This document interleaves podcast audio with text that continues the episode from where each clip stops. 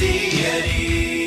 Bonjour Gorka. Et Une chanson, une histoire s'intéresse aujourd'hui à l'histoire de la chanson rock en Yes, Pays Basque, yes. avec l'un des tout premiers groupes à avoir fait du rock Ouais. en Iparalde, Erobi. On avait envie de se faire plaisir Mais hein, ouais. aujourd'hui. Donc on revient à notre groupe mythique, le groupe euh, Aérobie évidemment, qui, se, qui est né de la rencontre entre Andy Duval et Michel Ducot en 1973. Ils se rencontrent dans un magasin de disques, ils commencent à parler de musique. Et voilà. puis l'aventure est partie, avec évidemment un troisième larron qui est euh, essentiel dans la formation de Rabi, c'est Daniel Landar, qui a écrit beaucoup de textes euh, en rapport avec la situation euh, du Pays Basque à l'époque, surtout les thèmes qui étaient un peu sensibles. Et puis surtout aussi, on retrouve avec lui, avec eux, pardon, euh, Benyata Morena qui sera à la batterie, Jean Focas qui démarre qui, à la basse, avant de passer l'ingénieur du son que c'est et que ça a été, qui était un des plus grands ingénieurs du son qu'il pouvait y avoir Très sur le oreilles. coin, et Michel Alti qui, remplacera, qui le remplacera euh, un peu plus tard. Alors évidemment, c'est la création du rock. Ils écoutent une chanson de Donovan qui leur donne...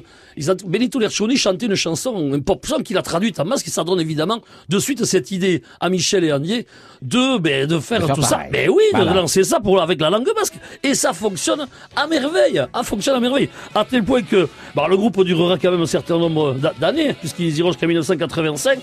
Euh, Il y a eu pas mal d'albums qui sont sortis, cinq albums.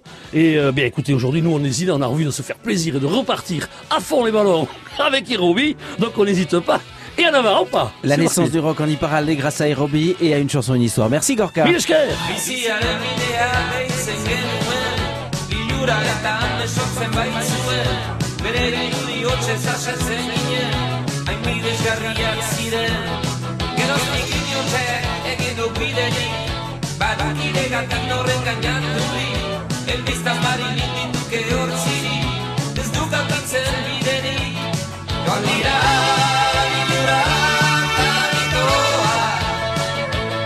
Burika este tako con tu amor porque te volví y líquido